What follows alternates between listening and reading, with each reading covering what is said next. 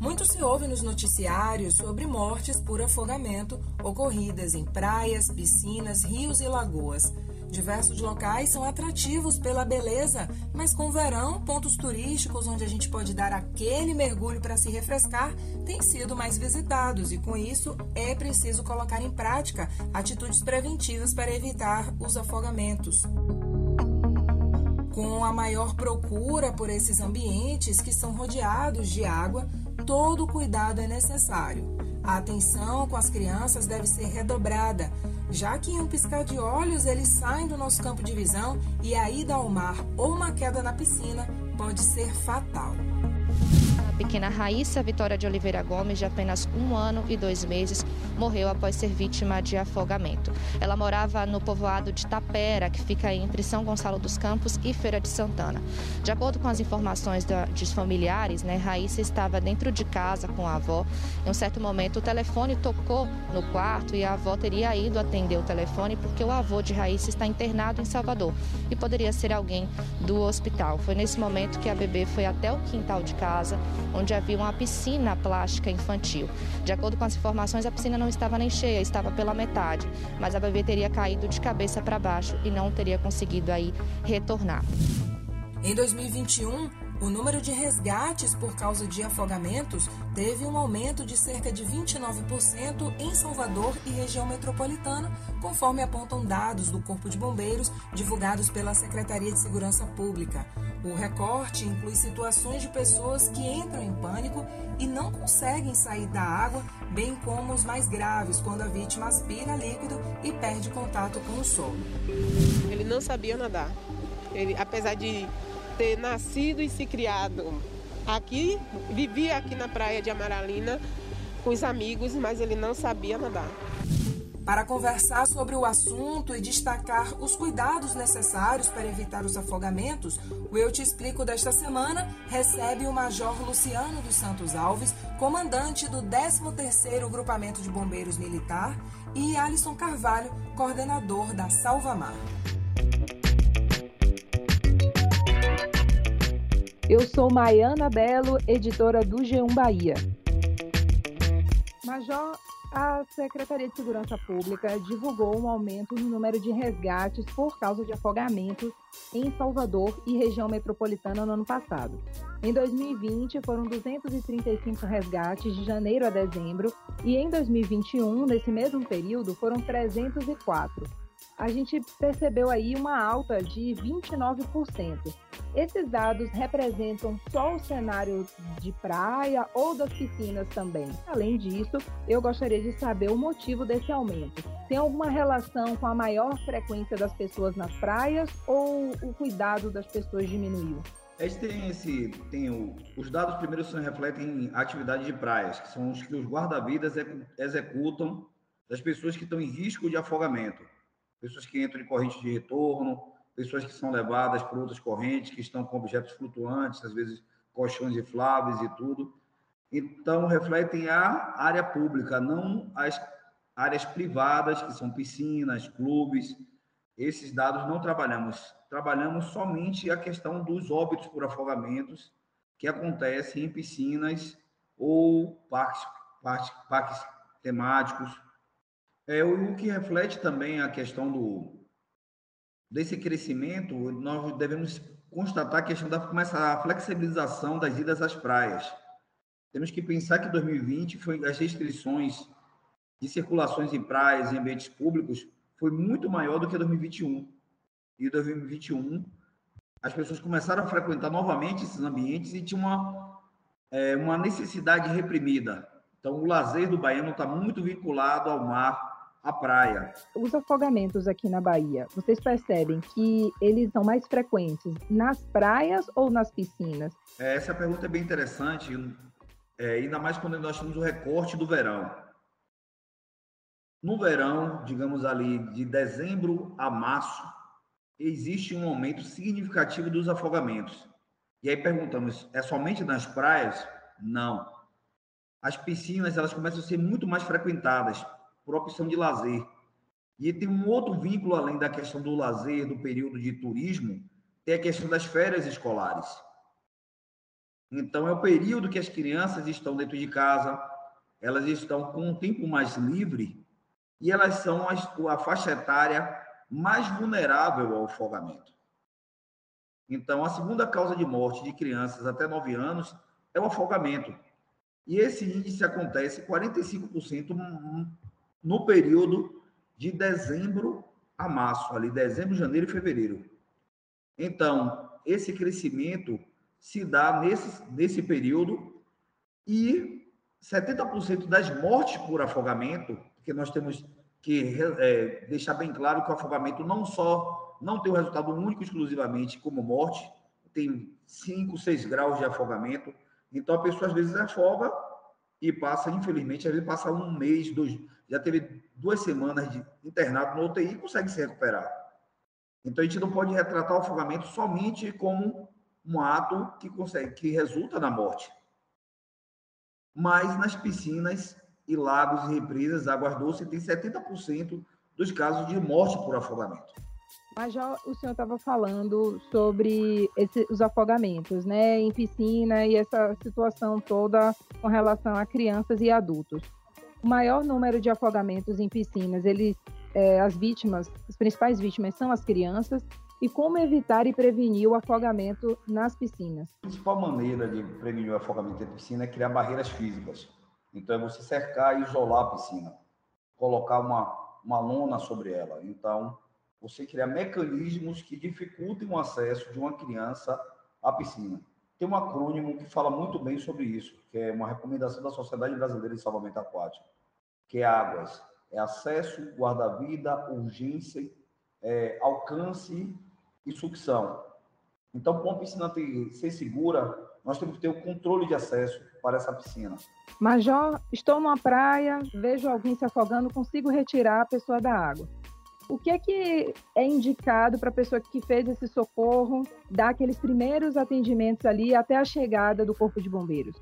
A primeira informação que você falou aí, a pessoa se afogando, eu retiro ele da água. Não devemos retirar o nosso próprio corpo, evitar esse procedimento. Que diversas ocorrências que se afogaram cinco pessoas. A primeira estava se afogando, a segunda foi tentar salvar. Foi levado pela corrente, não consegue se libertar. Já tivemos casos de seis pessoas se afogarem no mesmo lugar de uma tentar salvar a outra, salvar a outra e não conseguir. Então, o salvamento aquático é uma atividade extremamente técnica e específica. Então, às vezes, a pessoa é uma boa nadadora, mas ela não vai saber as técnicas de se desvencilhar de uma vítima, porque você está no desespero, você quer se manter na flor d'água respirando. Então, eu vou abraçar você como uma boia. Então, o seu boio, se eu abraço você dessa forma, você vai submergir para que eu respire. Mas, Joy, para finalizar, a gente sabe aí da combinação que é, que a gente pode dizer até que é fatal, principalmente no verão, porque o pessoal vai para a piscina, vai para a praia, vai para a beira do rio e quer tomar uma cervejinha ou alguma bebida alcoólica. Queria que o senhor explicasse aí a importância desse cuidado. É, você falou certo, tem um ditado que nós utilizamos é se beber, não entre na água. Então, a, bebida alcoólica ou, ou, diversos outros tipos de drogas também, até é, é, medicamentos que alteram a percepção do risco, não deve ser combinado com a atividade aquática. Você vai superestimar sua capacidade natatória, você vai alterar o seu metabolismo e os índices de afogamento aumentam significativamente com essa combinação. Então, são diversos casos que nós já atendemos, que quando foi fazer investigação social, a vítima tinha ingerido bebida alcoólica e saiu para nadar, ele, sa... ele achava que aquele barco era mais próximo, ele achava que tinha condições e que se tivesse sóbrio, ele não faria a mesma ação. Então, se beber, não entre na água. Ok, Major Luciano, muito obrigada pela participação no podcast Eu Te Explico, pelos esclarecimentos e eu espero que neste verão as pessoas aproveitem essas dicas aí para ter todo o cuidado, poder curtir, se divertir e evitar situações de afogamento. Quem agradece ao Corpo de Bombeiros Militar através do grupamento marítimo. É, e gostaria de dizer que a única vacina totalmente eficaz contra o afogamento não são os guarda-vidas, não são os bombeiros militares, os profissionais diversos que estão aí nos ambientes aquáticos. É a prevenção, é a informação, é a educação.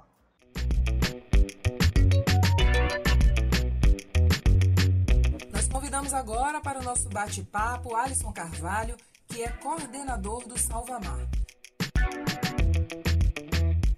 Alisson, seja muito bem-vindo. Primeiramente, nós gostaríamos de saber quais são as praias mais perigosas de Salvador e aquelas que devem ser evitadas até por quem gosta de nadar no mar. Bom, primeiramente queria agradecer o convite de vocês para participar desse momento bacana de informação à nossa população soteropolitana, turista que frequenta as nossas praias aqui na nossa belíssima capital, aqui Salvador. Então, é uma pergunta que frequentemente a gente escuta quais são essas praias mais perigosas da nossa capital. É importante frisar que Salvador tem uma das maiores extensões de orla do país, com cerca de quase 60 quilômetros de orla, um trecho que compreende também as nossas ilhas, hoje que faz parte aqui também da nossa segurança náutica, a exemplo da Ilha de Maré, da Ilha dos Frades. Então, em Salvador, a gente tem uma subdivisão e um somatório de esforços junto com o Corpo de Bombeiros. A atuação da Salvamar, ela compreende ali da área da praia de Jardim Jalá, até a praia de Pitanga, aonde o limite territorial do município de Salvador se estabelece como município de Lauro de Freitas. Essa área é uma área de mar aberto, área de Atlântico, onde as correntes marítimas elas acabam sendo muito mais fortes, incidem de uma maneira muito mais abrupta para a costa. Por isso que todo esse trecho que compreende a área de atividade da Salvamar se torna um trecho muito mais dificultoso no que diz respeito ao salvamento marítimo e, consequentemente, à utilização do banho de mar. Por isso que constantemente todos os nossos 30 postos são ativados todos os dias e esses postos são reforçados aos finais de semana para que a gente possa atender essa grande demanda que é o fluxo de pessoas para a praia, sobretudo nesse período do ano que é a época do verão, a época de férias, a época onde a gente recebe uma quantidade maior de turistas e também de pessoas é, nativas da cidade que vão até as praias. Alisson, você citou a presença dos turistas nas praias. Por eles não conhecerem essa, essas áreas, né?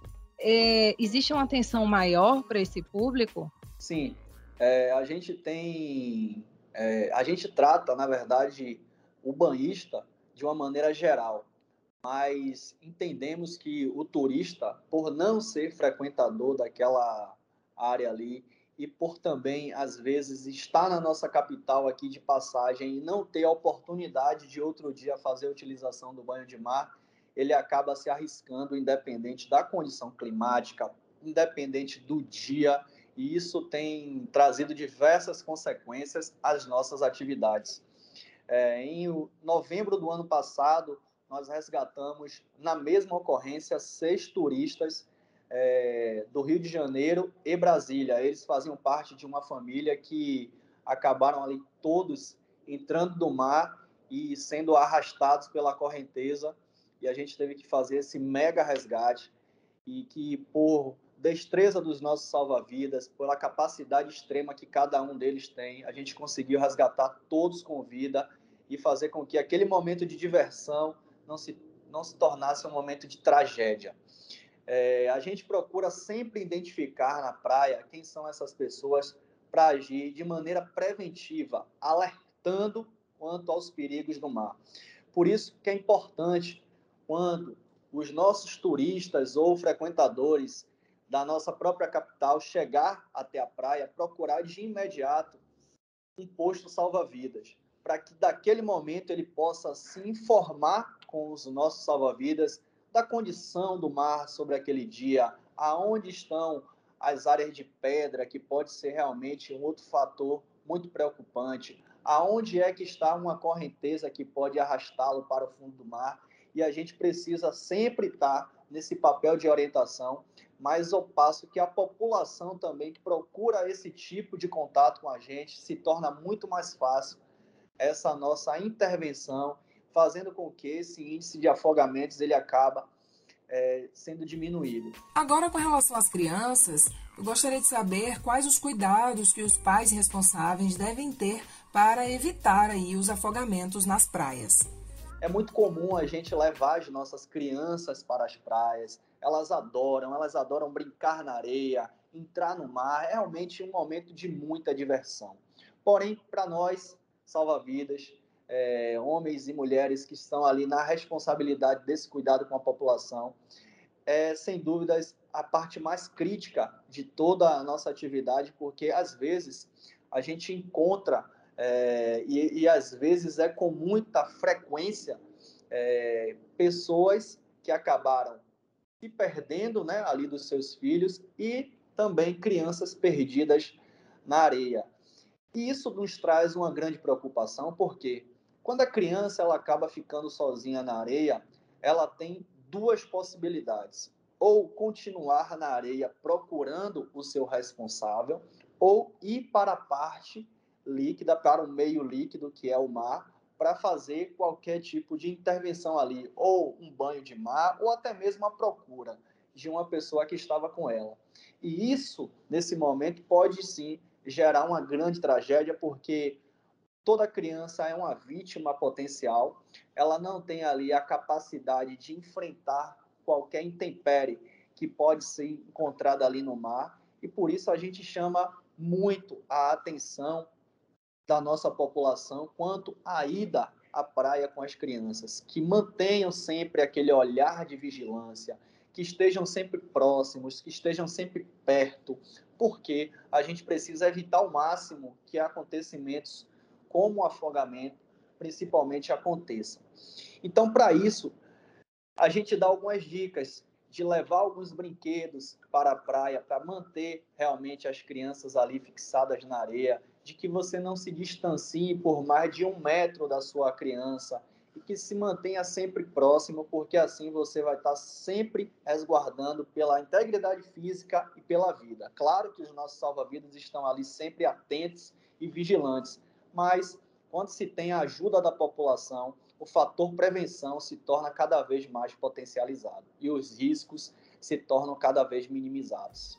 A gente percebe que o Salvamar monitora uma área extensa de praias aqui em Salvador e a gente queria saber qual é a praia aqui da capital baiana que registrou o maior número de afogamentos em 2021 e por que esse local tem a maior quantidade de registros.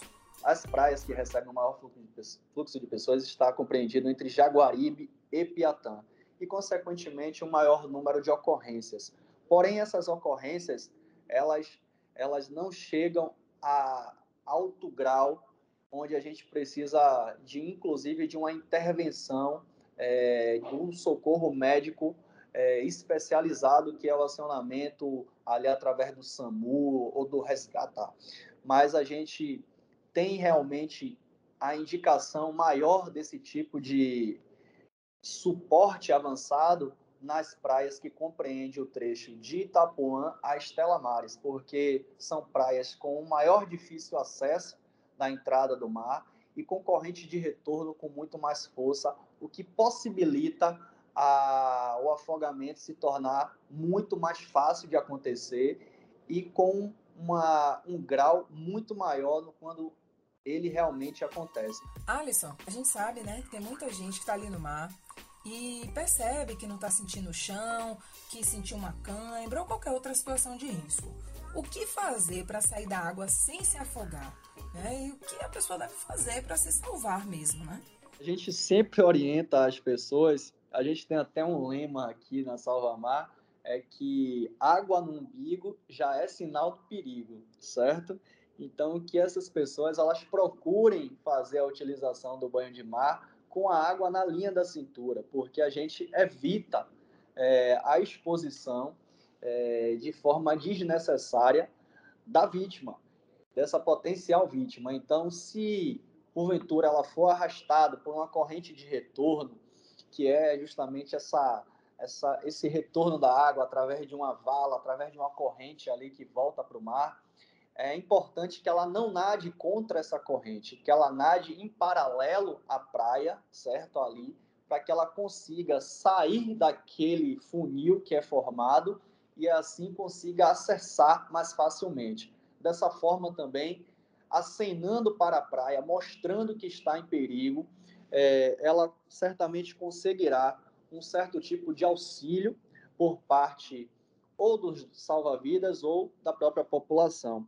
A gente tem uma cadeia de sobrevivência no que diz respeito ao afogamento, que começa da prevenção e aí parte para a identificação do, do, afoga, do afogado, né, ali reconhecendo que realmente uma pessoa está se afogando, o fornecimento de algum tipo de material flutuante para que aquela pessoa possa fazer esse contato e já começar a se acalmar, a ter a possibilidade de entender que ela está sendo guarnecida, está sendo salva de alguma forma, a remoção dessa vítima da água para que ela possa receber os cuidados é, e dar continuidade ali à sua vida, porque a gente sabe que o afogamento é uma das principais causas de morte no nosso país. No verão, é muito comum a gente ver as pessoas nas praias à noite, né? Estiver ali no Porto da Barra, em outras praias que tem mais iluminação, que dá para fazer um esporte e tal.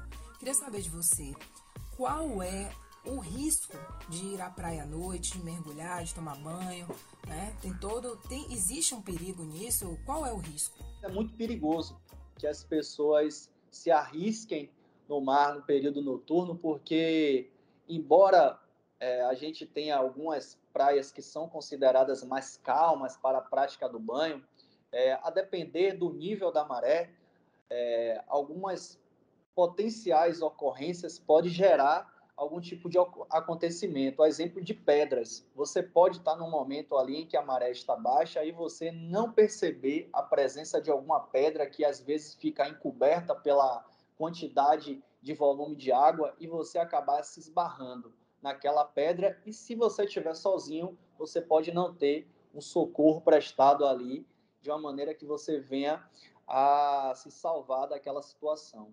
Então é muito importante que ao fazer a utilização do banho de mar à noite, esteja sempre acompanhado de outras pessoas, que procurem praias que tenha realmente a capacidade de ofertar uma maior segurança, porque infelizmente nesses períodos noturnos as nossas praias elas não estão ali dotadas dos serviços dos salva-vidas, a não ser que seja em momentos de operações especiais, como acontece no Réveillon, na festa de Iemanjá ou alguma coisa assim do tipo. Alisson Carvalho, muito obrigada pela participação no podcast Eu Te Explico, pelos detalhes, informações e a gente deseja que as pessoas curtam, se divirtam, aproveitem o verão de forma segura. Obrigado, foi um prazer falar com vocês. Disponham sempre, a gente está aqui sempre para testar essas informações, é, informar e prevenir. Prevenir é salvar. E salvar é salvar mal. Conte sempre com a gente, estaremos aqui em qualquer tempo, a qualquer hora, a qualquer mar, para servir a nossa população, para trazer a ela o conforto e a segurança que ela precisa, para tornar o seu momento de lazer cada vez mais alegre, mais saudável e livre de qualquer tipo de acontecimento. Muito obrigada para você que nos acompanhou até aqui e até a próxima. Eu te explico o podcast do G1 Bahia. Produção e apresentação: Maiana Belo. Edição: Douglas Oliveira. Coordenação: Éder Luiz Santana. Gerente de jornalismo: Ana Raquel Copete.